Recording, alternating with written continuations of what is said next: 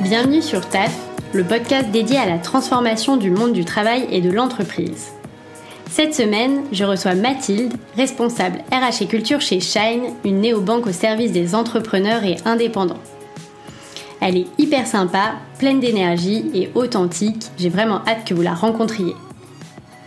Ce choix d'invité n'est pas vraiment anodin, puisque je suis l'aventure Shine depuis un peu plus de deux ans. Étant moi-même cliente, j'adore leurs produits, mais encore plus leur engagement au niveau sociétal et environnemental depuis le départ. Vous allez le voir, Shine a la particularité d'avoir donné une importance particulière à la fonction RH dès ses premiers mois. Pendant notre échange, on a pu à la fois évoquer la propre reconversion professionnelle de Mathilde dès son entrée chez Shine, ses missions en tant que RH et différentes actions mises en place depuis le début de l'aventure Shine.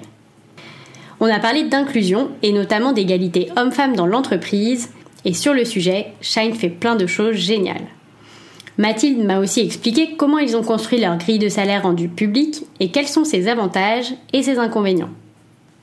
Nous avons aussi discuté des différentes actions mises en place par Shine pour offrir aux employés une flexibilité d'organisation et leur permettre de s'épanouir pleinement dans l'entreprise mais aussi en dehors. Mathilde m'a notamment parlé du versant juridique de la mise en place du télétravail, passionnant. Je ne vous en dis pas plus, mais si la certification B Corp vous intéresse et que vous souhaitez en apprendre plus sur les dessous de leur rachat par la Société Générale cet été, je vous conseille d'écouter l'épisode jusqu'au bout. Gros programme donc, je m'arrête là pour le moment et je vous souhaite une excellente écoute.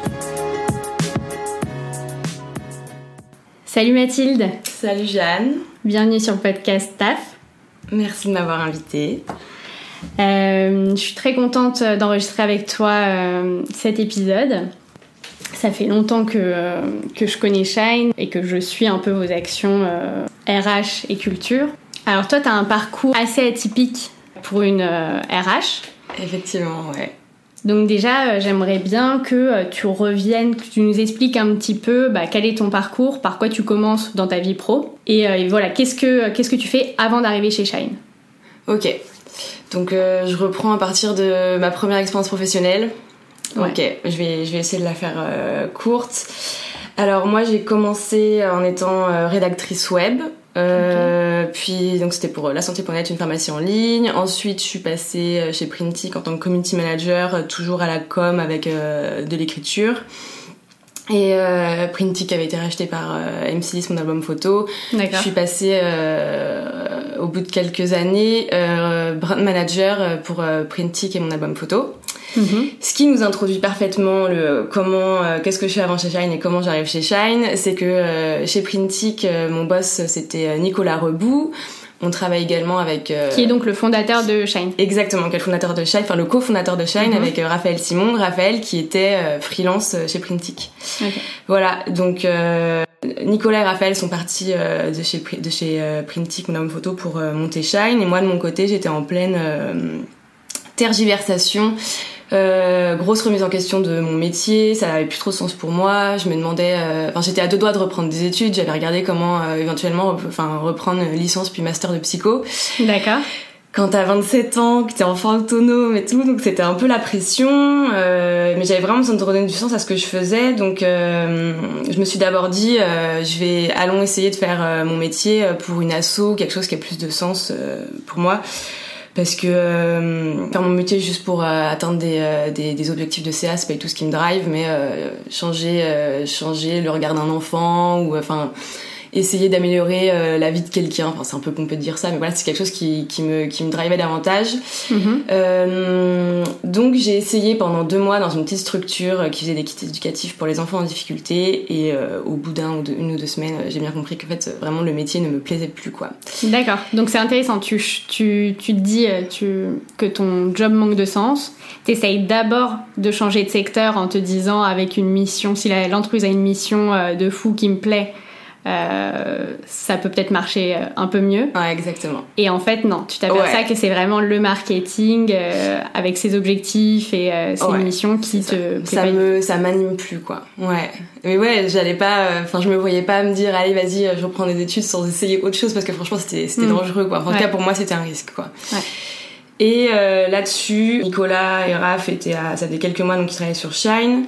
Et Nicolas, on était, euh, on était restés proches. Il, me connaît bien, il, il savait quels, quels, étaient mes enjeux euh, à ce moment-là, que j'étais en pleine réflexion sur ce que je voulais faire. Et je me souviens encore de jour où il m'appelle, je sais plus pourquoi on devait s'appeler. Et il m'explique me, que, un, ils ont fait une première levée de fonds en seed de, de quasiment 3 millions. Moi, je me dis, ah ouais, bah, le, le, petit projet, en fait, ouais, ouais c'est assez solide et qui recherchent quelqu'un pour euh, gérer euh, à la fois la communauté en interne et en externe parce que pour eux c'était hyper important et c'est toujours hyper important de traiter euh, ses employés comme ses clients. Enfin en gros ils, mettent sur le même pied d'égalité leurs produits et leur entreprise en tant que telle, l'épanouissement de leurs salariés. Et à côté de ça, il y avait aussi un petit projet de coworking. Bref, je vais pas m'attarder là-dessus. Mais moi, franchement, ouais, ce jour-là, j'ai vu les étoiles qui s'alignaient. Les, ouais, les étoiles qui s'alignaient, quoi. C'était, c'était pour moi, quoi. Donc tu as plutôt à la base des expériences euh, en B2C quand tu faisais du marketing et de la relation partenariat. Euh, là, euh, Shine, bah, c'est un produit bancaire, donc plutôt B2B, à cheval entre le B2B et le B2C, puisque c'est à la fois des entreprises, mais aussi des indépendants. comment il arrive à te convaincre de passer au milieu bancaire? Enfin, pourquoi tu te dis, ah super, Shine, c'est le produit qui va me driver, enfin, ça va, ça va marcher Ouais, alors euh, franchement, je suis pas du tout venue pour le produit. Euh, moi, c'était vraiment retravailler avec Nico et Raph, en qui j'ai une confiance franchement absolue. Euh, et c'était l'opportunité de euh, créer, euh, ouais, créer une entreprise comme on, enfin, qui nous ressemble dans le sens où où les gens ils soient traités comme nous on voudrait être traités. Enfin, c'est mhm. vraiment ce genre de genre de choses qui m'a vraiment attirée. Donc pourquoi pas la banque J'ai envie de te dire, mais franchement, le produit au début, ça me fait ni chaud ni froid, quoi. ok. Ah, c'est pas mal. Ok. C'était vraiment plutôt donc pour euh, le, la vision euh, des ah, fondateurs 100%. 100%, 110%. Enfin, franchement, euh, c'était pas pour autre chose, quoi. Ok. Du coup, toi, tu arrives chez Shine donc au tout début de l'aventure. Ouais. Euh, quand t'entres chez Shine, comment ça se passe et c'est quoi ton rôle à la base? Alors, quand j'entre chez Shine, on est trois, non, on est cinq ou six dans la boîte. Euh, comment ça se passe Alors donc euh, concrètement on est dans un coworking. Euh, voilà donc euh, c'est marrant parce qu'aujourd'hui on a nos bureaux et tout, on a changé cinq fois depuis, mais ouais on était à la base on était dans un petit coworking. Et mes missions c'était euh, bah, justement d'ailleurs il y avait une partie, on avait eu un projet qu'on a mis en stand-by qui était de créer potentiellement un espace de coworking pour nos clients, enfin voilà, où on aurait justement également les équipes à l'intérieur. Encore une fois, cette, euh, cette, euh, tu traites tes clients comme tu traites tes employés, bah on était tous sous le même toit, enfin c'était trop intéressant. Euh, mais qui finalement c'est pas fait, je vais pas rentrer dans les détails, mais euh, c'était un peu compliqué. Et en même temps donc ma, ma mon job c'était de m'occuper donc à la fois de la communauté externe donc de la com hein, finalement créer enfin les réseaux sociaux s'occuper de tout ça. Mm. Euh, et commencer peu à peu à prendre mes marques sur les sujets. Euh, alors comme interne, c'est pas du tout la com interne comme on l'entend aujourd'hui. Enfin, en tout cas ma définition, mais euh, c'était euh, bah, les RH, m'emparer de la paye, sachant que moi je savais à peine lire une fiche de paye quoi. Mhm, organiser des séminaires, rechercher des nouveaux locaux, voilà, ce genre de choses en gros me faire la main et en même temps euh, quand t'es euh, 5-6 dans la boîte euh, bah c'est cool parce que j'avais le, j'avais euh, le temps entre guillemets pour le faire. Je me, je me retrouve pas directement dans une boîte de 30 personnes où là t'as des vrais sujets quoi. Ouais. Voilà. Ok. D'accord donc ça s'est fait vraiment progressivement. euh, enfin ton passage du marketing au RH Alors en fait, au début, début, début, je m'occupe vraiment euh, de, de, de, la communauté naissante de Shine, mhm. euh, de nos bêta-testeurs, ces choses-là. Ouais. Ensuite, au moment où le produit sort, c'était plutôt Nico qui, était, en, qui avait des sujets partenariats en main. Mhm. Mais c'est aussi à ce moment-là qu'il a fallu aller chercher une série A, donc une deuxième levée de fonds. Euh, et il avait plus trop le temps de gérer ses sujets. Et justement, au moment de la sortie du produit Shine, euh, j'allais dire je suis devenue un peu folle mais en tout cas je sais pas il y a, y a, y a hum, mon passé qui qui est revenu au galop et euh, j'étais euh, je voulais que tout le monde et toute personne entrepreneur qui n'avait pas Shine, il fallait que je comprenne pourquoi parce que ça me paraissait complètement aberrant vu que j'avais découvert le produit entre temps et je trouvais ça absolument génial. Ça te faisait ton compte bancaire mais surtout ça t'enlevait tout, tout, tout, tout l'administratif autour, ça te créait même ton statut euh, d'auto-entrepreneur, enfin mm. voilà. Et du coup, euh, quand je commandais un Uber à la fin du trajet, il fallait que le Uber il est shine, enfin on allait dans ce genre de délire. Et c'était Nico à ce moment-là qui m'a dit Mathilde, je sais que les partenariats, tout ça, enfin, c'était ta vie d'avant, entre guillemets. Euh, mais j'ai quand même l'impression qu'il se passe un truc là. Qu'est-ce que, qu'est-ce que tu penses de potentiellement euh, enfin, reprendre euh, ces sujets-là en même temps, toujours que la partie naissante des RH. D'accord. Et moi, ça me bottait carrément parce que c'était, je pense que c'était très chouette à ce moment-là, au moment où ton produit sort, au moment où Enfin, faut, faut, aller, faut aller au charbon pour le faire connaître parce qu'absolument mm. personne ne le connaît. J'ai vraiment apprécié de faire partie de l'aventure produit à ce moment-là, quoi. Ouais. Donc voilà, euh, je m'occupe des partenariats jusqu'au jour où euh, bah, on est 30, 20, 20, 30 et il faut vraiment, euh, c'est important mm. de dédier quelqu'un complètement sur les sujets RH et culture. Yes. C'est intéressant parce qu'à la base, tu, tu rentres chez Shine absolument pas pour le produit, loin de là. Et six mois plus tard, t'es amoureuse du produit euh, jusqu'à reprendre des, enfin, des missions un peu marketing comme parce que euh, tu kiffes tellement euh, ah le produit que t'as découvert que t'as envie de le diffuser partout. Ça c'est cool pour ça les startups, je trouve, super naissantes parce que t'as as cette amplitude-là, t'as la possibilité. je sais que c'est aussi un problème le côté couteau suisse, mais à ce moment-là de, de la taille de la boîte, c'est un truc que tu, en fait, t'as le temps de trouver ta place, quoi. Ouais. Et de voir ce qui te plaît le plus. Exactement c'est cool. Mais il faut avoir aussi, euh, enfin, collaborer avec euh, un fondateur qui te laisse ah bah c'est clair. Naviguer un peu, tester des trucs, euh, ce ça ne doit pas être le cas de toutes les startups. Non, non c'est clair, et ça c'est un des trucs que je trouve vraiment très très chouette chez Nico c'est ce côté, une fois que tu es rentré dans la boîte, on te, considère, on te considère en tant que personne aussi, tu vois, et tu as des compétences, mais ce qui est plus important c'est ce que toi t'aimes faire et ce en quoi tu es bon Mhm. Et, c'est là que tu t'éclateras le plus et que tu seras le plus efficace. C'est ça aussi leur philosophie, quoi. Ouais. Mhm. Euh, moi, du coup, ton parcours, bah, il m'intéresse particulièrement parce que euh, bah, je fais du marketing en freelance mhm. et euh, je suis passionnée de ressources humaines. Donc je me dis, c'est hyper intéressant de voir que tu as pu changer de job comme ça d'un métier à l'autre. je me dis que c'est quand même des métiers qui sont très différents, qui n'ont pas grand-chose à voir, vraiment pas pour le coup. Comment, comment tu changes de job Comment ça s'est fait Et quelles étapes tu suis? Est-ce que tu suis une formation? Est-ce que tu as été vraiment formé sur le tas? Comment, comment tu fais? Ouais, c'est hyper important comme question parce qu'effectivement, on passe pas du tout au tout, surtout que les RH, euh, il y a quand même un volet très légal, hein, donc tu fais, enfin, tu l'inventes pas, tu fais pas trop ce que tu veux. Euh, et d'ailleurs, ça, ça complétera la question précédente de qu'est-ce que je faisais euh, au tout début chez Shine.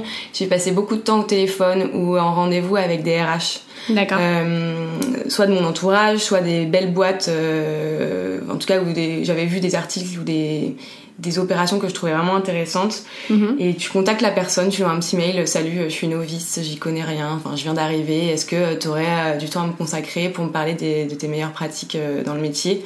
Ouais. On m'a jamais dit non, on m'a toujours, euh, toujours reçu avec plaisir. Ça c'est la première chose, donc clairement c'est apprendre, écouter et, euh, et, et, ensuite euh, bah, euh, faire ce que tu as trouvé de bon. Trop cool. Et surtout bah, se faire accompagner par des avocats. Parce ah que, ouais, ouais, il y a un vrai, mm. y a un vrai volet bah, juridique et ça.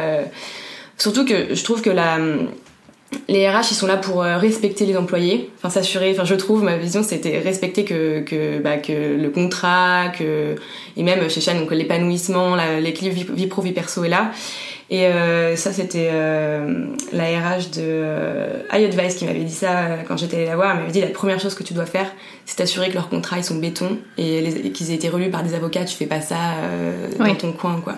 Alors c'était le cas, nos, nos contrats ont toujours été faits par les avocats, mais je trouve ça vrai. Avant d'y mettre, un, avant de mettre un baby foot ou n'importe quoi, commence par la mhm. base en fait. Et il n'y a toujours pas de baby-foot chez Shine d'ailleurs. Euh, ah. J'estime qu'on est encore en train de créer. Euh, c'est pas la priorité. C'est pas la priorité, ouais. Ça, ça le sera pas d'ailleurs, je pense. Mais, euh, mais voilà, c'est d'abord faire en sorte que bosser soit, soit quelque chose qui soit épanouissant pour tes employés et ensuite, mhm. ensuite tu peux t'éclater, quoi. Ok, ah, intéressant, on y reviendra. du coup, ce changement, toi, à titre personnel, comment tu l'as vécu? Euh, est-ce que ça a été euh, quelque enfin une période assez compliquée? Parce que par exemple, bah, vu que, enfin tu vois, tu peux avoir du, des syndromes de l'imposteur. Mm. Quand tu te reconvertis comme ça, tu passes d'un job à un autre. Euh, comment toi personnellement tu vis ce moment-là? Est-ce que tu rencontres des difficultés? Et comment tu fais pour les surmonter? C'était il y a trois ans et pourtant j'ai l'impression que c'était il y a dix ans. Donc non, je me souviens d'une période qui n'était pas facile. Je me souviens de bien six mois où j'avais l'impression de vraiment pas être au niveau. Mhm. oui, le syndrome de l'imposteur, c'est un truc que j'ai en plus. Donc clairement même aller parler à des RH, tu vois, toutes ces choses-là, euh, t'as l'impression d'être euh, d'être une guignole euh, qui veut se prendre pour quelqu'un qu'elle est pas, quoi. Parce que effectivement, tous les autres, ils ont des parcours béton, juridique, tout ça. Donc ouais, c'était pas c'était pas hyper facile. Fallait aussi que je trouve ma place. J'avais j'avais plusieurs casquettes franchement entre les réseaux sociaux, le marketing, enfin les partenariats, tout ça. J'avais un peu de mal à à savoir aussi ce que moi je voulais faire vraiment. Et puis à un moment où ça se décante, euh, déjà euh, j'étais euh, bah, bien épaulée euh, par mon manager donc qui était Nicolas. et puis déjà tu, tu, rencontres du monde et puis tu commences à te rendre compte qu'en fait il y a quand même pas mal de RH qui viennent de la com. En fait c'est un atout. Enfin je, trouve aujourd'hui que même si j'ai pas encore réglé ce, ce syndrome, mais quand tu viens de la com, t'as une certaine habilité à t'exprimer. Mhm. les RH c'est beaucoup de com interne. Ouais. Euh, c'est beaucoup d'empathie. C'est quand même, euh, je trouve que ça fait quand même appel à des à des compétences, en tout cas à des sensibilités euh, qui sont, à mon sens, pour le rôle de RH similaires. D'accord. Alors on va parler un petit peu plus de ton job chez Shine aujourd'hui. Ouais. alors sur ton LinkedIn, responsable RH et culture. Qu'est-ce que ça signifie exactement? Euh, Quelle est la différence par rapport à un poste de responsable RH classique? Alors euh, déjà les titres et moi euh, c'est compliqué hein. je savais jamais quel, quel titre mettre en plus le mot RH je déteste ressources humaines franchement c'est vrai? parlons-en ouais Pourquoi? Le côté ressources, les gens sont des ressources. Enfin, tu t'as l'impression que c'est un. Oui. T'as plus, enfin, je sais pas. Enfin, ouais, non, j'ai du mal avec, euh, j'ai du mal avec ce truc-là. Mais bon, bref. Et puis parce qu'à la base, j'avais peur des RH, donc je pense que le mot me ah, oui. Mais bon, excuse-moi, je fais une aparté. Euh, pourquoi euh, RH et culture Bah alors déjà, mon, mon job c'est Shine, donc c'est les RH au sens large. Donc en gros, ça va de la mise en place de la grille des salaires ou de la politique de télétravail à 100%, à l'organisation des séminaires, même si en ce moment avec le coronavirus c'est un peu compliqué, en passant par euh, l'organisation euh, dans les locaux, enfin donc la recherche de locaux, euh, les recrutements, enfin une partie des recrutements. Mhm. et en fait, la culture d'entreprise, clairement, c'est à ce moment-là qu'elle, enfin c'est particulièrement de ces métiers, elle t'oriente de A à Z dans tout ce que tu fais. Mhm. Euh, et pour nous, c'était aussi super important que euh, bah, je, sois garante euh, de la vie de ces valeurs et que de les faire vivre et que ce soit pas juste des mots sur un bout de papier quoi. Même si encore une fois pour moi les RH et les valeurs c'est quelque chose de collectif et je me sens plutôt chef de projet sur tout ce sujet-là que j'insuffle un truc. Non non clairement c'est quelque chose c'est quelque chose qu'on fait tous ensemble en collectif. Ok. Comment enfin quand tu dis c'est c'est plus, je me sens plutôt comme une chef de projet. Euh, qu'est-ce que ça veut dire concrètement? Comment, du mhm. coup, euh, quand tu as un projet, par exemple, bah, admettons, on en reparlera dans le fond, mais le travail en remote, full remote, quand tu as un projet comme ça, euh, comment, comment ça se passe justement et pourquoi tu pourquoi as l'impression d'être plutôt chef de projet que RH ben, ben, alors euh, le sujet du full remote il est épineux parce que t'as un gros gros volet légal euh, mais ça va être déjà se renseigner sur ce qu'il est possible de faire euh, légalement et ce que font d'autres entreprises. Mm-hmm. donc c'est pas euh, ah tiens j'ai vu enfin j'ai une idée lumineuse et on va la on va la mettre en pratique sans trop border les bords mm-hmm. et ensuite en parler en fait en, en parler aux collaborateurs quoi enfin Typiquement, le sujet, donc encore une fois, de, du, du, full remote, on avait deux personnes qui comptaient le faire ou qui étaient déjà. D'accord. Euh, bah, je leur ai présenté le projet et on a mhm. pu affiner ensemble euh, le, les contours justement de ce projet-là. D'accord. Euh, un autre projet qu'on a eu, le, le, le, congé second parent, donc on a c'est euh, le congé paternité là, mm. euh, allongé à 5 semaines chez Shine. Bah ça, ça a été, je suis allée, j'ai questionné tous les parents chez Shine et je leur ai demandé bah, qu'est-ce que tu aurais aimé avoir? Euh, si t'as un second enfant, qu'est-ce que t'aimerais, euh, est-ce que t'aimerais pouvoir poser avant, après, euh, genre de choses. Et en fait, pour moi, c'est vraiment, c'est ça qui est intéressant, c'est de, de, de, récupérer. Les meilleures idées, c'est pas moi qui les ai en fait. ça vient de ça vient de brainstorming qu'on peut faire entre nous, ça vient d'idées qu'on me remonte, ça vient d'idées qu'on voit ailleurs, et ensuite on les on les on les met tout ensemble, on fait une synthèse et on voit comment est-ce qu'on peut les les mettre en place dans l'entreprise quoi. C'est intéressant parce que tout à l'heure tu parlais donc de t'occuper des clients, enfin de, tes, des salariés, des collaborateurs de Shine comme des clients. Et j'ai l'impression que euh, c'est la même chose en fait euh, dans ce que tu me dis, parce que au niveau client chez Shine, enfin vous, avez, vous avez construit le produit avec vos clients. Vraiment, c'est une des boîtes moi que je connais qui l'a le plus fait, j'ai l'impression. Et, euh, et, en fait, tu me dis que bah, pour les politiques RH, les projets RH, etc., c'est la même chose. Vous construisez avec les collaborateurs en, en, mettant en place Ouais, j'allais dire effectivement au niveau du produit, c'est les clients qui construisent la roadmap, mais en fait, euh, au niveau RH, euh, ouais, en fait, euh, par exemple, le congé second parent, on l'a mis en place quand on a eu, on a eu, je crois que c'était quasiment au même moment que on avait le premier papa qui allait bientôt justement devenir papa. Enfin, ouais, ouais, et, effectivement, tu, on commence par prendre le ressenti parce qu'encore une fois, on n'a pas le, enfin, surtout sur des sujets aussi, enfin, j'estime sur des sujets aussi humains, aussi subjectifs tu peux pas faire que t'écouter parce qu'en fait, euh, jamais ça va ressembler au plus grand nombre euh, de ce que tu penses, quoi. Ouais. Et concrètement, quand tu, pour prendre l'avis comme ça euh, des, collaborateurs, tu fonctionnes comment? C'est des one-to-one mm. Tu passes un questionnaire Comment ça Alors, quand on était encore. tu vois, l'année dernière, j'avais eu le sujet aussi les entretiens annuels. Enfin, on voulait, on voulait justement pas avoir d'entretien annuel, donc on voulait repenser ce truc-là. On était une trentaine, 30-40. Ça a été des one-one. Mhm. avec tout le monde, euh, tant que j'en avais. Euh, enfin, en fait, tant que c'est possible physiquement dans ton emploi du temps de caler euh, une certaine quantité de one-one, franchement, faut le privilégier. Mhm.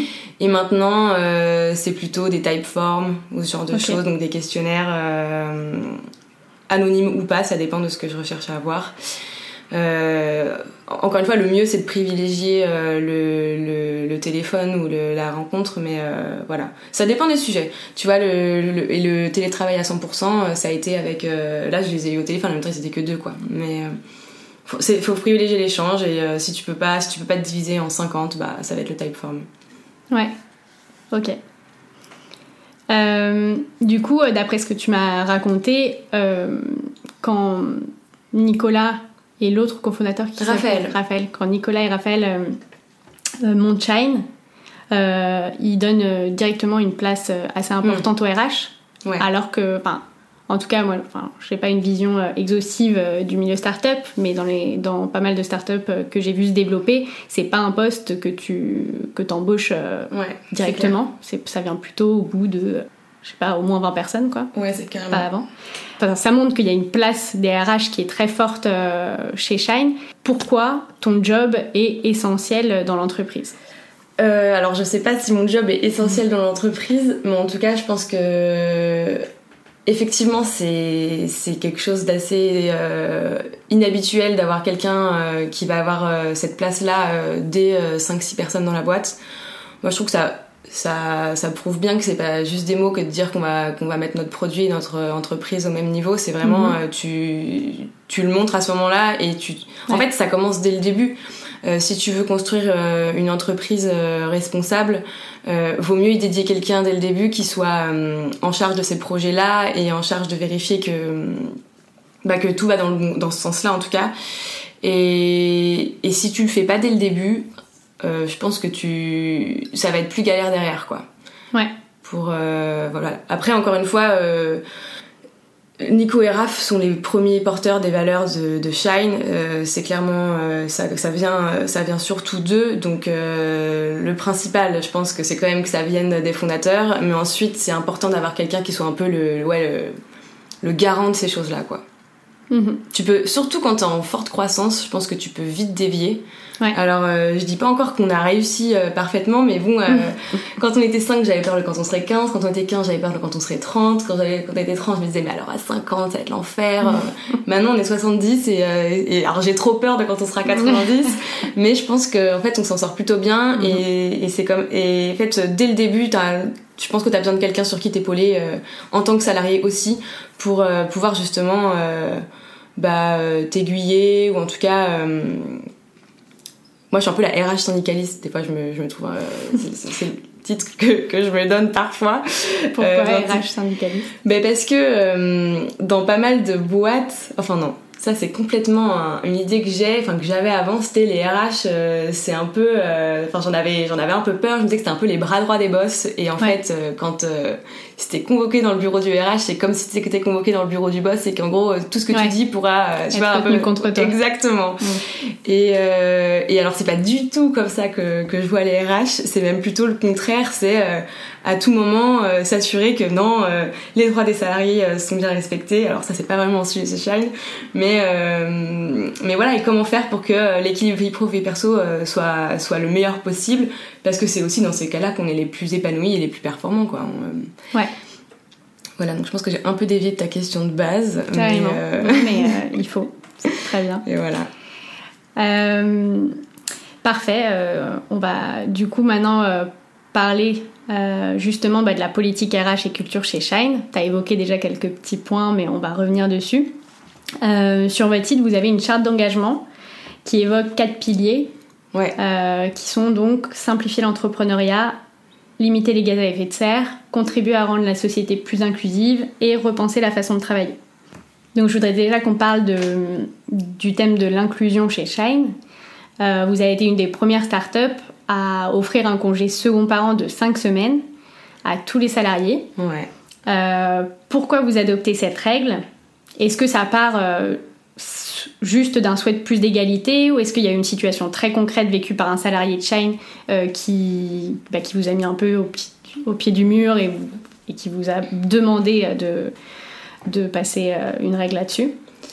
Euh, alors ce projet-là, euh, non, il y avait, enfin, on, nous en avait pas parlé, mais euh, clairement c'était un truc moi que j'avais toujours eu en tête.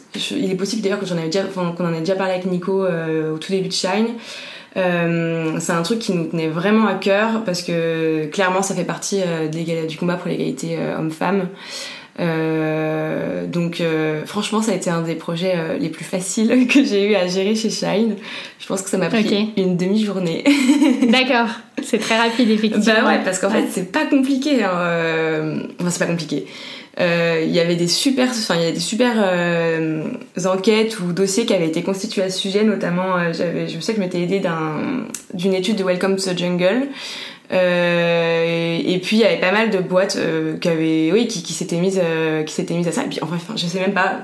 C'était, pour moi c'était 11 jours. C'est tellement pas assez que évidemment qu'il fallait l'allonger. Mm-hmm. Et euh, une moyenne d'âge à ce moment-là, 27-28 ans, tu te doutes bien qu'il va y avoir des enfants qui vont pas tarder à prendre leur nez. Donc, euh, donc voilà, j'ai regardé ce qui se faisait. J'en ai parlé à Nico et Raph qui m'ont dit oui, oui, bah go, vas-y, regarde comment est-ce qu'on peut mettre ça en place. J'ai écrit aux avocats qui m'ont répondu euh, dans l'heure oh bah il suffit d'une note, euh, une note de l'employeur, de, de, de l'employeur. tu peux, tu peux vraiment, c'est un mail quoi. D'accord. à partir de maintenant, vous pouvez faire, vous pouvez prendre cinq semaines. Voici les modalités. D'accord. Et tu peux faire un peu euh, parce que tu veux, mais euh, ouais, quasiment quand même. Ah bon, après, ça. Moi, j'aimerais bien donner 6 mois, hein, mais il y, a un certain coût, tu vois. Donc, on, a choisi de donner 5 semaines, ouais. Plus les 3 jours euh, du congé naissance. Ok. Donc, pour les RH qui nous écoutent et qui veulent contribuer à plus d'égalité homme-femme, on sait maintenant que c'est très simple. Ouais, ouais, franchement, euh, c'est facile à mettre en place. Si vous voulez de l'aide, euh, j'hésiterai pas euh, à répondre. franchement, c'est c'est nécessaire, quoi. Mais je crois que l'État l'État va s'y mettre là, je crois. Mhm. Il est temps. Est-ce que sur ce sujet de l'inclusion, au niveau de l'égalité homme-femme, de plus d'égalité entre les hommes et les femmes dans l'entreprise, vous avez d'autres projets chez Shine ou envie ces prochains mois, années euh, alors il y a un autre projet qu'on a déjà mené à terme, euh, c'est le, la transparence des salaires. On a une grille des salaires chez Shine. Euh, clairement, c'était pour plusieurs raisons et la raison principale, c'était bah, l'égalité homme-femme toujours. Ouais. Avec moins de discrimination en fait. notamment au moment de, bah, de, de, de, faire des offres d'emploi parce que quoi je pense que l'histoire de les femmes sont moins payées que les hommes, c'est pas que euh, les, employeurs estiment que euh, les femmes travaillent moins bien, enfin au même au même salaire, au même niveau euh, travaillent moins bien que les hommes. C'est qu'il y a beaucoup beaucoup de dévalorisation des femmes mm-hmm. au moment d'estimer combien elles valent et estimer, enfin au moment de faire leur demande de, la négociation salariale. Donc justement, on a voulu évacuer ça, évacuer les négociations. Euh, et euh, le salaire chez Shine, c'est en fonction de ton impact et c'est pas en fonction de euh, ton talent de négociateur, quoi. Et parce que justement, les talents de négociateur sont généralement plutôt des talents masculins que féminins. Mm-hmm. Donc il y a ça. Il il y a d'autres, y a d'autres choses qu'on a dans les dans les cartons. on aimerait, alors la parité c'est hyper important pour nous. Ouais. ça y est là, depuis le mois dernier, il y a autant de femmes que d'hommes chez Shine. Je pense que maintenant il y en a même, il y a même potentiellement plus de femmes en août.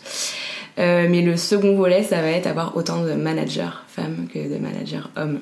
intéressant. On en parlera ah. bientôt dans un article qui va sortir en septembre.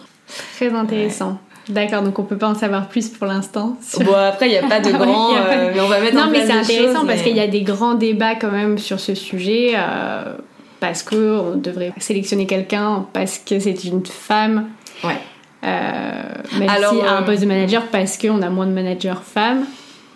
Donc ce serait intéressant de savoir comment vous vous dépatouillez de cette question. En fait, il y a déjà le euh, avoir autant de candidatures femmes que de candidatures hommes. Parce que c'est ça aussi, euh, même, pour moi, c'est le, sujet principal. D'accord. Euh, surtout que Shine est une boîte quand même tech. Ouais. qui dit tech dit beaucoup de développeurs.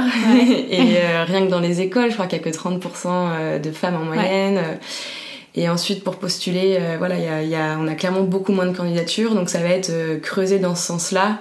D'accord. Euh, et après, ouais, c'est que c'est sûr, c'est un débat. Tu vas, enfin, ça pourrait être une discrimination dans l'autre sens, mm-hmm. mais euh, nous, ça nous est arrivé une fois jusqu'à jusqu'à présent, mais en tout cas.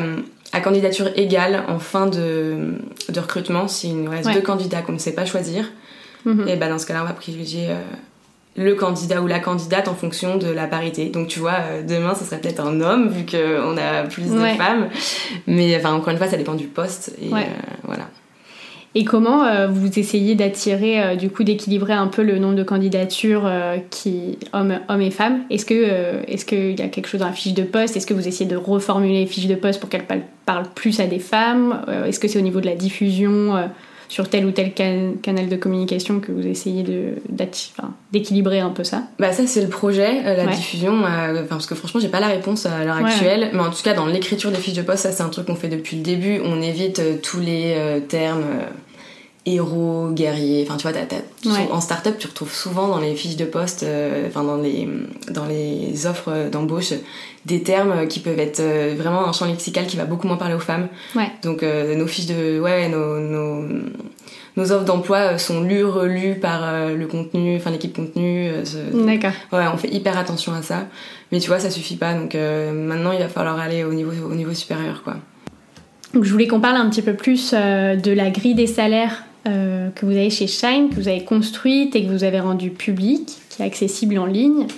Euh, comment elle a été construite déjà cette grille et quand Est-ce que ça a été au tout début euh, Comment ça s'est passé? Ouais, alors la, grille, elle a été, elle existe depuis le tout début début de Shine. ce que je peux recommander, c'est de la faire au tout début début début d'une entreprise parce que ça évite d'avoir ensuite des incohérences dans les salaires.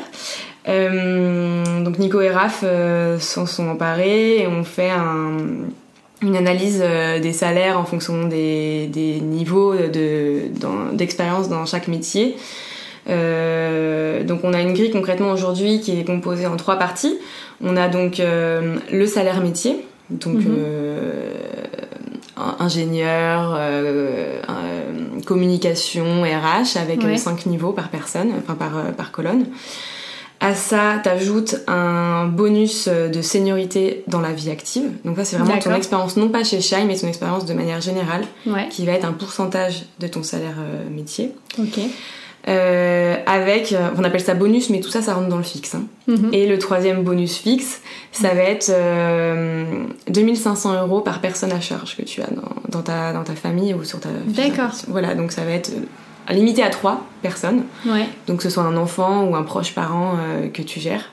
D'accord. Euh, et ça, donc ça, mis bout à bout, c'est notre, euh, c'est notre grille des salaires et il n'y a pas de variable à l'heure actuelle. Voilà. Ok. C'est intéressant, c'est quelque chose que j'ai jamais entendu, les 2500 euros, enfin le supplément par personne à charge, j'avais jamais entendu ça. ouais, effectivement, on ne mm. voit pas partout et c'était important pour nous, ça fait partie de nos valeurs de solidarité, de ouais, d'aider bah, d'aider euh, les, les, les, gens qui travaillent chez Shine à prendre soin de leurs proches. Mhm. Et du coup, euh, est-ce que c'est c'est euh, quelque chose qui est facile au quotidien maintenant que vous développez notamment? Et est-ce que voilà, c'est quelque chose que tu recommanderais même Est-ce qu'il y, a des grosses difficultés? Est-ce que tu le recommanderais à d'autres entreprises?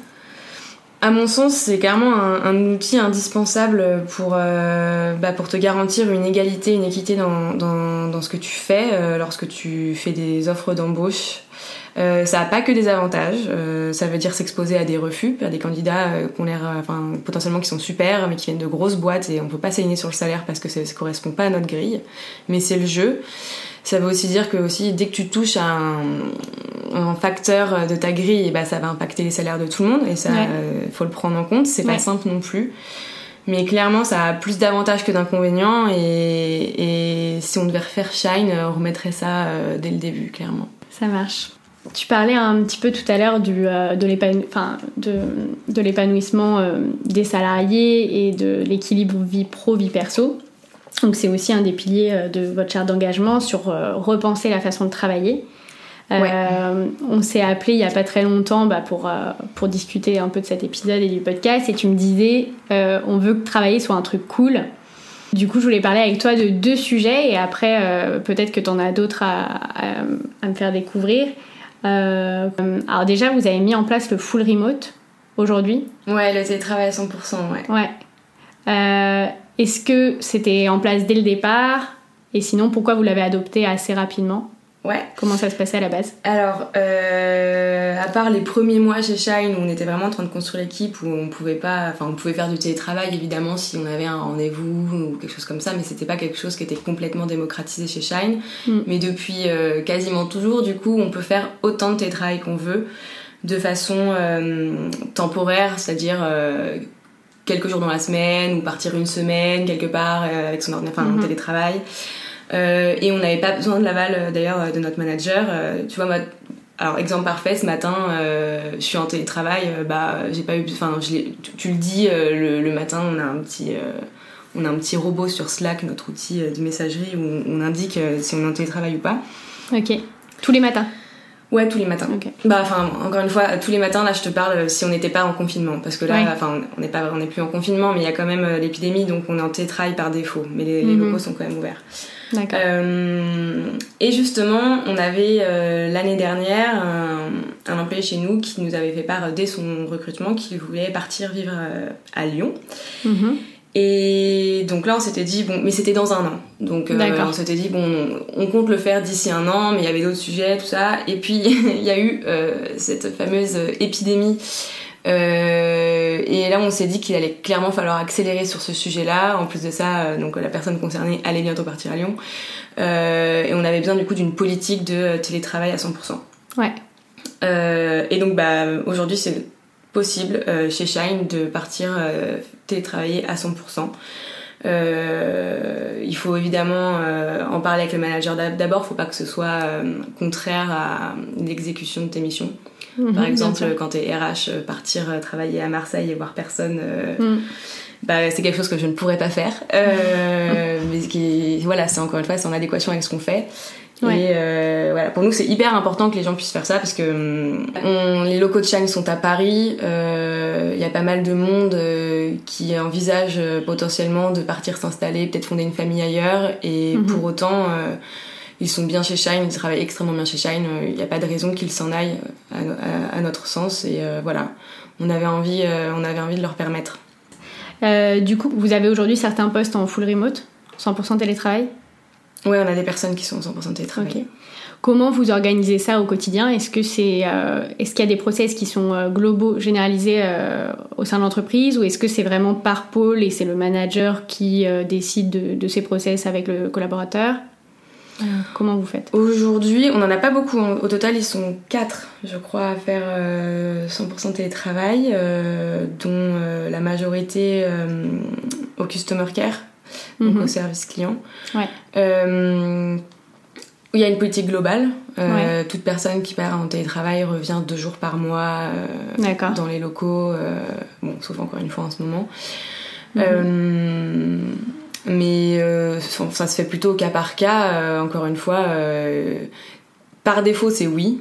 Mais évidemment, si moi, s'il y a quelqu'un des RH qui un jour demande à partir, bah, encore une fois, ça se discute par rapport, par rapport aux missions de la personne, quoi. Ouais. Mais ouais, c'est une politique globale, ouais. D'accord. Et tu me disais tout à l'heure que contrairement au congé deuxième parent par exemple, c'était euh, quelque chose qui avait été quand même assez lourd à mettre en place. Ouais, ouais. Euh, du coup, je voudrais savoir et partager aussi avec euh, bah, s'il y a des RH qui écoutent et qui se questionnent sur la mise en place du tout télétravail, quelles sont les, les, grosses problématiques auxquelles tu as été confronté et comment tu les as résolues, comment ça s'est passé? Ouais, le, le sujet du, du, télétravail à 100% est vraiment épineux parce qu'il n'y a rien dans la loi qui prévoit le télétravail à 100%. Je crois que le télétravail déjà occasionnel, ça commence tout juste. Ouais. Mais euh, et donc euh, les entreprises euh, qui veulent passer ou en tout cas proposer le télétravail à 100% alors qu'elles ont également un bureau physique, ouais. se retrouvent dans un flou juridique total, si ce n'est inexistant. Et c'est vraiment pas simple d'arbitrer pour faire un, pour trouver un modèle qui convienne, qui soit carré Ouais. Et en plus de ça, qui conviennent à toute la boîte. Mhm. Donc euh, clairement, on a une grosse attente euh, sur euh, le gouvernement et les annonces euh, du ministre du Travail, enfin de la ministre du Travail, qui devrait euh, d'ailleurs arriver demain. Mais euh, voilà, c'est c'est un sujet qui est compliqué, le télétravail à 100%, et c'est compliqué de, de trouver un modèle à la fois carré et, et qui convienne à tout le monde. Euh, du coup, vous avez euh, aussi mis en place, il me semble, l'année dernière, euh, le congé mensuel pour travailler en freelance, pour que donc les collaborateurs puissent avoir un jour par mois Ouais. pendant lequel ils peuvent effectuer des missions freelance Ou bénévole, ouais. ou bénévoles. D'accord. du coup, pourquoi vous avez mis ça en place? Alors, on a mis ça en place parce que pour nous, il nous semble super important que les gens puissent travailler ailleurs parce Mhm. que pour la curiosité, pour euh, les projets perso, pour euh, le cas du bénévolat, bah voilà, pour euh, la société, enfin voilà, qu'ils aient la, la possibilité euh, d'aller travailler ailleurs, pour Mhm. voir comment c'est ailleurs, pour euh, voilà, pour Ouais. euh, pour nous c'est vraiment un sujet aussi d'épanouissement. Et en plus de ça, euh, quand c'est pour faire du freelancing, bah les employés deviennent euh, des clients dans le sens où ils peuvent tester le produit aussi et voir euh, se mettre vraiment dans la peau du client. D'accord, oui, ça a une dou- un double intérêt. Ouais, ouais, ouais. Même si au final, euh, il y a quand même beaucoup de bénévolat ou de Mhm. projets perso qui sont faits sur ce jour-là, ouais. C'était pour ça qu'on a fait ça à la base, ouais. D'accord. Et quand tu me dis projet perso, euh, c'est intéressant parce que donc du coup, j'imagine que c'est un jour qui est payé comme un autre. Il n'y a pas de réduction euh, de la rémunération. Euh, Est-ce que du coup, euh, le salarié est obligé et justifié auprès de quelqu'un ce qu'il fait de ce jour-là? Ou est-ce que, euh, quand tu disais projet perso, euh, il peut se mettre à jardiner, euh, à faire, à faire pousser des tomates et ça marche, ça rentre dans le projet et c'est bon? Alors, on fait confiance de base, euh, mais ce qu'on explique, c'est que euh, voilà, travailler sur un projet perso, euh, comme moi par exemple, euh, je me lance en conseil euh, pour Bicorp, on en parlera peut-être plus tard, mais voilà. Ça, c'est, c'est même si je ne suis pas rémunérée à ce moment-là, ou en tout cas pendant que je me lance, euh, c'est ok, c'est du projet perso parce que c'est vraiment un travail intellectuel ailleurs. Ouais, Euh, repeindre mon salon, c'est pas un, c'est pas un projet perso au sens où on l'entend, d'accord, euh, mais on ne demande pas de justificatif. Vraiment, c'est la confiance par défaut. d'accord. Et ça marche Et ça marche. Écoute, a priori, Cool. ça marche, ouais. Cool. Et vous en parlez euh, entre collaborateurs de ce que vous faites de ce jour-là? Ouais, carrément, bon, on en parle. J'avais fait une petite étude là pendant le confinement pour savoir un peu ce que faisaient les gens. Est-ce qu'ils faisaient la même chose, euh, enfin le même euh, le même métier pendant leur euh, jour off ou pas? Alors il y en a beaucoup pour lesquels c'est le cas. Il y en a d'autres pour lesquels c'est pas du tout le cas. Ouais. On a un, quelqu'un qui s'occupe euh, de l'acquisition, la croissance, euh, qui est traiteur euh, sur son jour off. D'accord. On a une personne aux opérations qui construit des violons sur son jour off. D'accord, oui, donc ça a quand même rien à voir. Ouais, ouais, ça n'a rien Ouais. à voir, mais du coup, ils Mais- s'éclatent euh, en faisant ouais. autre chose et, euh, Mm. et puis ils apprennent d'autres manières de, de, de travailler. Euh, La personne qui construit des violons, elle me dit, bah, ça m'apprend aussi la minutie, la patience, et en fait, Mhm. ça, ça, c'est une certaine synergie par rapport à son travail euh, quand elle est en face des clients, quoi. Donc, euh, Ouais. ouais, ouais, ça, c'est vraiment quelque chose qui, qui leur apporte beaucoup. Top. C'est une super bonne idée, hein, je trouve. Effectivement. Moi, je travaille en freelance parce que le modèle classique de l'entreprise, euh, a priori, me convient pas. Aujourd'hui, ça change. Et du coup, je trouve ça très intéressant de mettre en place comme ça une journée ouais, pour aller voir autre chose, faire d'autres projets. euh, Mm, C'est super intéressant, je pense. Et très euh, attractif Ouais. pour le salarié carrément. d'avoir cette journée-là. Alors, on va parler du coup maintenant de votre pan plutôt environnemental Ouais. Avec la certification B Corp notamment. Euh, vous êtes certifié donc B Corp depuis l'année dernière. Ouais, non, depuis le mois de mai là. Depuis le mois de mai Ouais. D'accord. Fin du mois de mai. Je crois que c'est le 3 juin exactement. D'accord. Et, et j'avais vu quand même que vous avez commencé à faire un premier bilan carbone du coup l'année dernière. Tout à fait.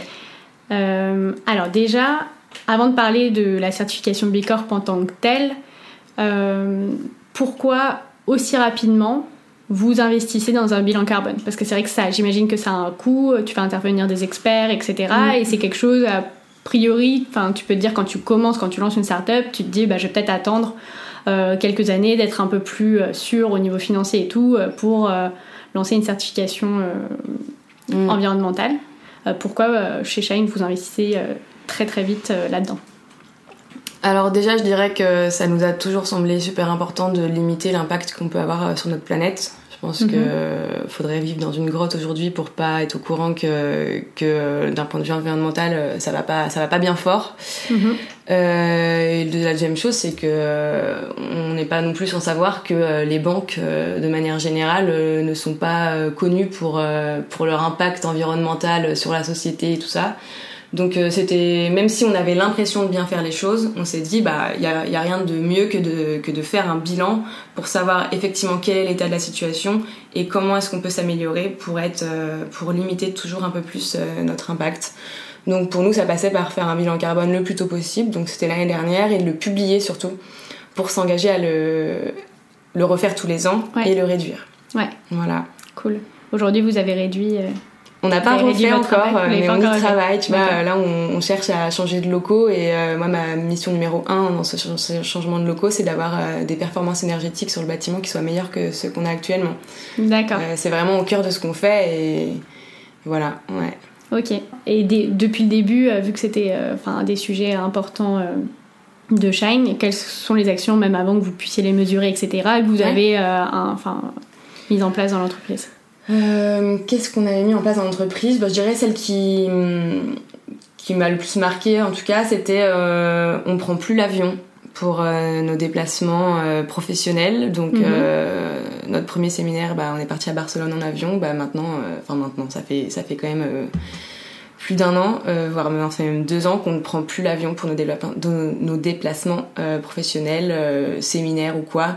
Alors évidemment, si Nicolas il a besoin d'aller à New York, bah, il prendra l'avion, mais en tout cas, clairement, c'est pas ce qu'on privilégie et il y a d'autres moyens, il y a le train, voilà. Mhm. on essaye sur tous nos événements d'avoir une alimentation végétarienne. D'accord. Euh, voilà, après c'est des trucs qui sont vraiment anecdotiques, donc je sais pas si ça vaut. Enfin, c'est ouais, c'est vraiment anecdotique. le midi, euh, on a des tupperware euh, quand on va chercher à manger, bah on met à disposition des employés des tupperware. Voilà, c'est des petites choses en fait qui mhm. permettent de tous nous sensibiliser. Et, franchement, moi la première, il y a deux ans, deux trois ans, j'étais pas du tout aussi au fait de tous ces sujets-là, et c'est en voyant ce qu'on fait chez Shine que bah, qu'on s'y met tous petit à petit, quoi. Trop cool c'est une intéressante façon de progresser sur ce sujet-là. Je sais que moi aussi, c'est un sujet, la cause écologique et tous ces sujets-là de réchauffement climatique, c'est des sujets euh, sur lesquels je me renseigne depuis 2-3 ans, euh, plus, beaucoup plus. Euh, mais c'est intéressant de, de, voir que ça peut aussi passer par l'entreprise. Ouais, et que toi-même, en mettant en place des choses, bah, t'apprends et tu. Ouais, c'est ça. Et t'as envie d'aller encore plus loin, du coup, sur ces sujets. Mm. Euh, du coup, on va passer donc au sujet de la certification en tant que telle, B Corp. Euh, est-ce que tu peux nous expliquer un petit peu euh, ce que c'est que cette certification? Ouais, alors B Corp, c'est un label international qui reconnaît les entreprises qui cherchent à être meilleures pour le monde et non pas les meilleures au monde. J'aime beaucoup cette phrase, elle n'est pas de moi, elle est du label. Euh, donc en fait, euh, concrètement, c'est un, un, questionnaire euh, sur 200 points qui va venir évaluer cinq grands volets dans ton mhm. entreprise. En fait, ça va tout balayer gouvernance, collaborateurs, collectivité, environnement et clients. pour être certifié, il faut 80 points sur 200 minimum. la moyenne des entreprises qui tentent la certification, elle est à 51 points. D'accord, c'est peu. C'est peu, c'est très exigeant. C'est qu'elle est très. Ouais, ouais, ouais on va vraiment aller fouiller euh, pendant l'audit absolument toutes tes questions. Il y a 180 questions à peu près, avec 5 euh, bullet points à chaque fois. Mhm. Ouais, la, moyenne de, de, certification, elle est à 5%. Et aujourd'hui, je crois qu'on est 3500 euh, Bicorp dans le monde. Donc voilà, pour nous, c'était. bah, peut-être un petit peu comme le bilan carbone, tu vois, c'est de faire un état des lieux de où on en est vraiment parce que on essaie de faire les choses bien pour les collaborateurs, pour la planète, pour tout ça, mais allons se confronter au label le plus exigeant et, et, allons voir ce que ça donne. Puis en plus, ça te permet d'avoir un. On l'a aussi pris comme un vrai guide. Euh, parce que t'imagines bien que sur les 200 points, alors euh, il en faut moins de la moitié pour les cocher, mais du coup ça te donne plein de pistes d'amélioration. Et c'est vraiment comme ça qu'on a vu, euh, qu'on a vu la démarche de la certification. Oui, c'est ça. Donc, tu apprends encore de, nouvelles, de nouveaux ah sujets sur lesquels te pencher en passant ah, la certification. Quand tu l'as fait, tu te dis, mais oh là là, ça va pas du tout. et en fait, nous, on a terminé avec 93 points. Donc, euh, c'est vraiment pas mal. Mais euh, voilà. C'était ça, Bicorp. Ça nous a pris. Euh, on a commencé à se, pencher, à se pencher dessus à la rentrée 2019, donc en mhm. septembre. Euh, on a validé le questionnaire en décembre et puis, puis il y a eu le confinement, ça, donc ça a été un peu long. On a eu un audit qui a duré un mois et on a été certifié euh, donc euh, début juin. D'accord, bah bravo. Et merci. du coup, juste une question sur bah, comment tu obtiens ce, label. Si tu me dis c'est un questionnaire, c'est que du déclaratif ou vous joignez des mm. documents justificatifs Comment ça se passe? Eh ben non, non, c'est faut tout justifier. Tout, ce que tu déclares, il faut le justifier euh, et tout va être audité. C'est pas 30% euh, du questionnaire comme c'était le cas, je pense, euh, il y a un moment, mais on va venir vérifier chacune de tes questions avec documents à l'appui. Ok. Ouais, ouais, ouais. c'est un peu simple l'histoire du questionnaire en 200 questions. non, non, non, c'était un bel épisode. Ok. Intéressant. Et quand vous avez euh, passé la certification, vous aviez déjà une idée, vous aviez déjà travaillé sur certains critères de la certification ou euh, vraiment vous découvrez un peu la certification la première fois que vous, vous essayez de la passer? Non, on a euh, découvert le questionnaire donc en, à la rentrée là. Mais on a aussi pris encore une fois le questionnaire. Ouais, on a découvert des volets. On s'est dit mhm. attends, mais ça en, en une semaine c'est fait. Allons-y, faisons-le. Ouais.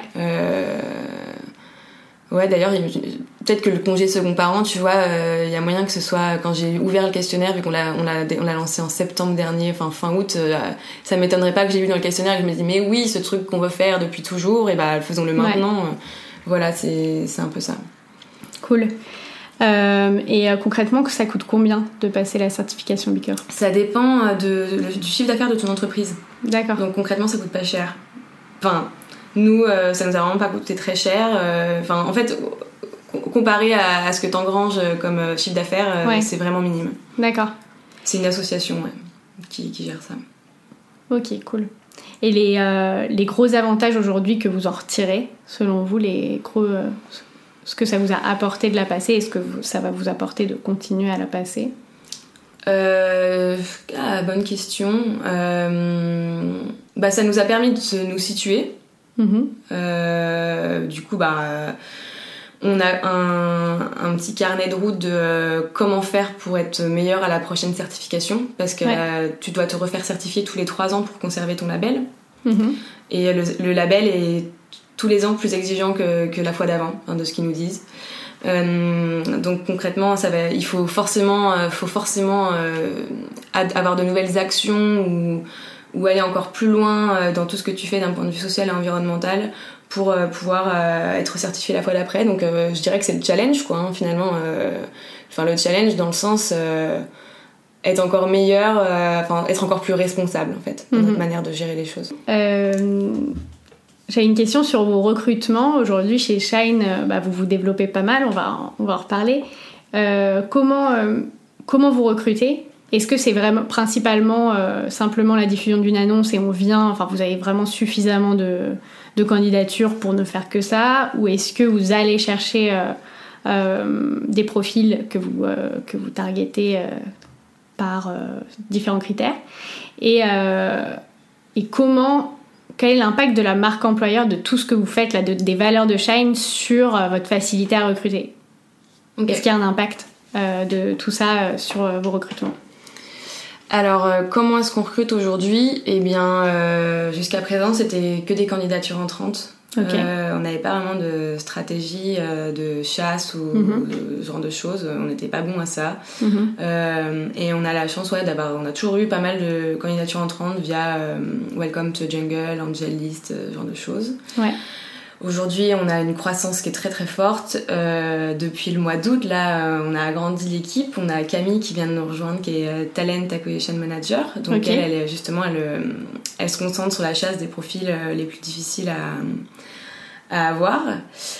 Euh, et l'impact de notre culture, alors tu vois, euh, on n'a pas, on a, on a, jamais fait tout ce qu'on fait pour euh, recruter ou pour avoir de la communication ou pour, bah voilà, pour pour attirer spécialement les talents. Mhm. Mais effectivement, je commence clairement à le voir quand je fais les premiers entretiens ou qu'on demande à la personne comment t'as connu Shine, qu'est-ce qui t'attire chez Shine, pourquoi est-ce que tu veux nous rejoindre. Ouais. 90% du temps, on nous parle des valeurs, quoi. Donc euh, il y a un moment où tu commences à te dire oui bon bah, effectivement on a dû faire un truc pas trop mal euh, et effectivement ça a l'air de ça a l'air d'attirer ouais. J'imagine. ok, euh, on a bientôt fini. Je voulais aborder un dernier sujet avec toi qui est un peu le gros sujet du moment. Bon c'est une actu qui maintenant date de quelques semaines, mais bon c'est toujours un sujet intéressant. vous avez été donc racheté par la Société Générale. Ouais pour une boîte qui a des valeurs euh, si fortes que les vôtres et si, enfin pour une boîte qui est si engagée sur des sujets d'inclusion, d'environnement, etc. C'est quelque chose qui, euh, qui peut questionner, qui peut faire peur à vos clients, à vos, partenaires, j'imagine. Enfin, il y a eu il y a des craintes notamment qui se sont fait ressentir sur les réseaux quand vous avez fait l'annonce. Enfin, ça a fait pas mal de bruit. Euh, comment euh, vous gérez un rachat pareil par une grosse, si grosse entreprise et avec un peu bah, une image de banque traditionnelle aux valeurs un peu traditionnelles, avec euh, Shine qui a une culture d'entreprise très forte, qui avance vite là sur plein de sujets. Alors ouais, effectivement, ça a pas mal fait parler, ça interroge, ça inquiète et je pense que c'est complètement normal. Euh, après, euh, effectivement, hein, les, les, banques sont pas connues pour être euh, les entreprises les plus vertes, surtout les grosses banques traditionnelles comme ça, mais d'un autre côté, elles font aussi des efforts depuis peu. après, chacun se fera son idée et son avis là-dessus. Nous, pour nous, le plus important, clairement, c'était de pouvoir continuer notre mission telle qu'elle était avant et telle qu'elle est aujourd'hui. Et voilà. Mm-hmm. Et pour ça, ça passe par être suffisamment indépendant. Aujourd'hui, on est une filiale totalement indépendante dans la Société Générale. Nicolas, il est euh, toujours directeur général. Mhm. Euh, et la Société Générale, euh, elle nous a aussi racheté pour ces choses-là, pour notre culture, pour nos valeurs. Ils savent que l'entreprise sait très bien que c'est une de nos forces principales. Et elle nous donne les moyens de nous développer dans ce sens, quoi. Donc, donc on a notre indépendance et clairement, tous, les, tous les projets qu'on avait avant, et tous les projets qu'on a en tête, euh, on continue, euh, on n'a aucune entrave euh, sur ces, sur ces sujets-là. Et il y en a qui sortiront dans les semaines à venir, mais on n'aime pas parler de ce qui n'est pas sorti, de ce qui n'est pas encore live. Donc on a de l'actu qui arrive bientôt. Cool. En interne, ce, ce, rachat, vous étiez en train de chercher des fonds pour effectuer une nouvelle levée. Ce rachat, comment ça a été décidé? Comment vous avez tranché entre une nouvelle levée euh, et un rachat, quels étaient les avantages de l'un ou de l'autre euh, et comment est-ce qu'il y a eu des process en interne pour justement faire une mm. décision qui va à tout le monde vu que vous, avez, vous, vous faites pas mal de choses, euh, construisez pas mal bah, la culture de Shine avec les collaborateurs? Est-ce que comment ça a été fait? Concrètement, il y a, effectivement, on avait deux super offres. Hein. On avait une offre de, rachat et une offre de levée de fonds. Euh, Nico et Raph en ont parlé à une dizaine de personnes dans l'entreprise, ceux qui étaient là depuis le début ou des postes très stratégiques, pour avoir leur ressenti sur les deux euh, et pour euh, pouvoir euh, prendre une décision euh, qui soit la meilleure pour Shine et pour le développement de Shine. Encore une fois, faire une banque responsable qui simplifie la vie de nos clients. Après, quels sont les avantages et les inconvénients des deux? Bah, ils étaient, les inconvénients sont plutôt similaires, hein, parce que que tu fasses, euh, que tu te fasses euh, racheter par une boîte du CAC 40 ou euh, que tu fasses une levée auprès d'un grand fonds d'investissement international en Russie ou en Chine, mhm. clairement l'indépendance c'est un combat de tous les jours. Donc, le plus important pour nous, c'était de prendre l'option qui nous permet, qui nous permettrait de nous développer le plus vite possible et le plus loin possible tout en gardant évidemment notre mission première à cœur qui est créer une banque responsable pour simplifier la vie des indépendants et euh, le rachat était la meilleure option. Justement, pour garantir cette indépendance, euh, qu'est-ce que vous avez mis en place? Est-ce qu'il y a des clauses euh, spécifiques qui ont été écrites, noir sur blanc, signées? Comment vous garantissez à ceux qui peuvent en avoir peur cette indépendance de Shine par rapport à la Société Générale?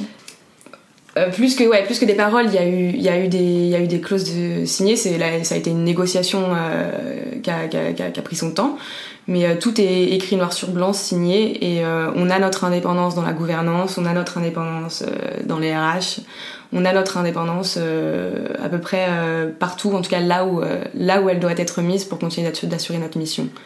J'ai pas le détail, mais mm-hmm. mais voilà. Okay.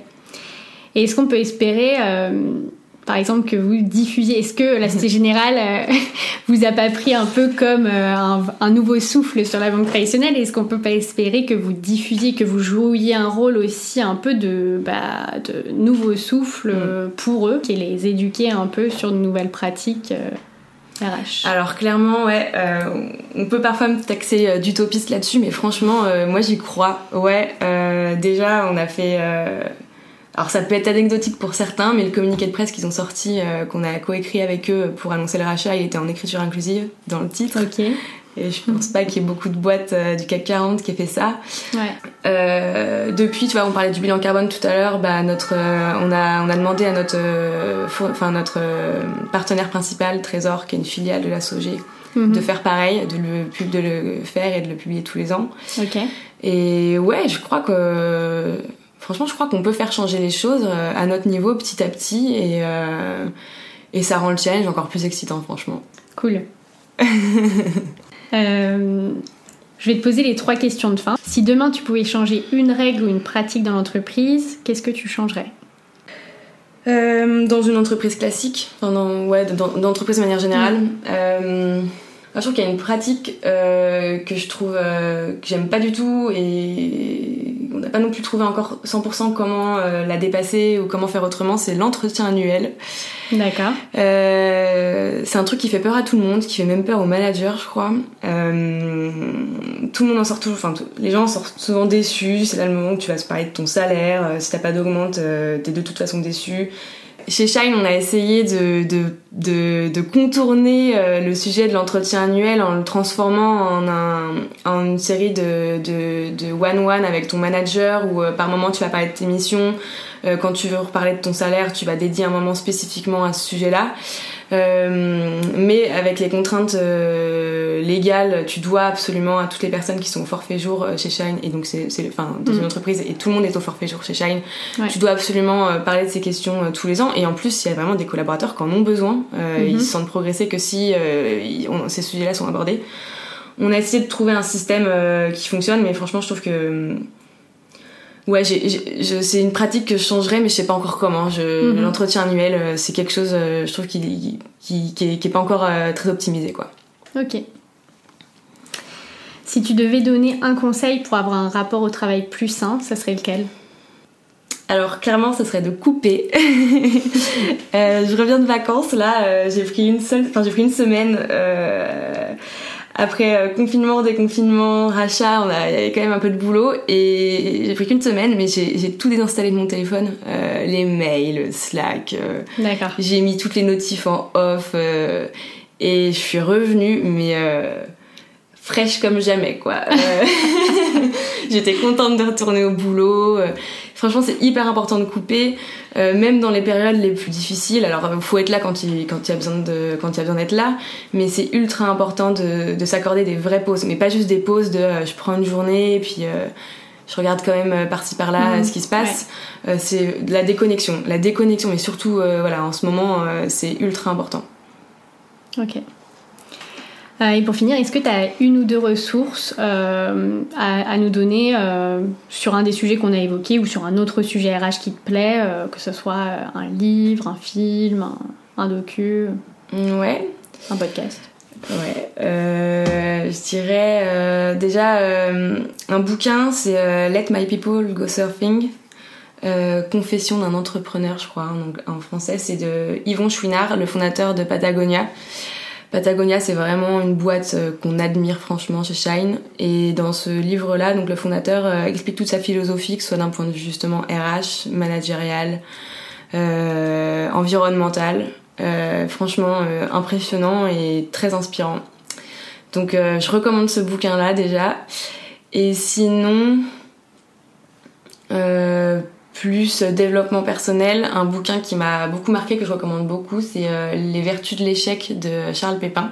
Mhm quand on a un parcours un peu atypique et qu'on a le, justement le syndrome de l'imposteur, euh, moi ça a été mon cas. Hein. J'ai commencé mes études en médecine, puis je suis passée euh, à la com euh, un peu par hasard, et puis j'étais un peu en journalisme, et puis j'ai pas fini euh, mon master. Je suis partie voyager.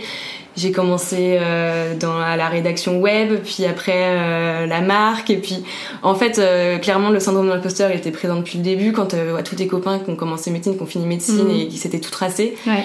Et en fait, euh, en France, on a une culture euh, où euh, l'échec va pas être valorisé, alors qu'aux US ou dans d'autres pays, les choses sont vues autrement. Et justement, dans ce bouquin-là, Charles Pépin explique tout le, bénéfice des échecs et c'est vachement déculpabilisant et c'est super inspirant. Et ouais, je l'ai lu plusieurs fois et je le recommande beaucoup. Il est très intéressant. Trop cool. Je l'ai pas lu. Ça donne envie. Euh, super, bah écoute, merci beaucoup. Euh, c'était, c'était génial, on a appris plein de choses. Et, euh, et bah, bon courage à Shine pour tous les challenges produits et RH des prochains mois. Salut Mathilde. Salut Jeanne. Si vous êtes arrivé au bout de cet épisode, merci beaucoup. J'espère qu'il vous a plu. Si vous souhaitez soutenir TAF, le meilleur moyen c'est de mettre une note sur Apple Podcasts, iTunes ou votre application d'écoute préférée. Vous pouvez aussi en parler à votre entourage pour m'aider à rassembler la plus grosse communauté d'acteurs et de passionnés des changements que connaît le monde du travail aujourd'hui. Pour creuser les sujets et recevoir deux fois par mois des ressources complémentaires et les backstage de l'aventure TAF, je vous invite à vous inscrire à la newsletter que vous trouverez en lien dans la description. Enfin, je suis toujours preneuse de vos retours sur n'importe quel aspect du podcast qui m'aideront à améliorer le format au fur et à mesure. Sur ce, je vous souhaite une excellente journée avec ou sans taf.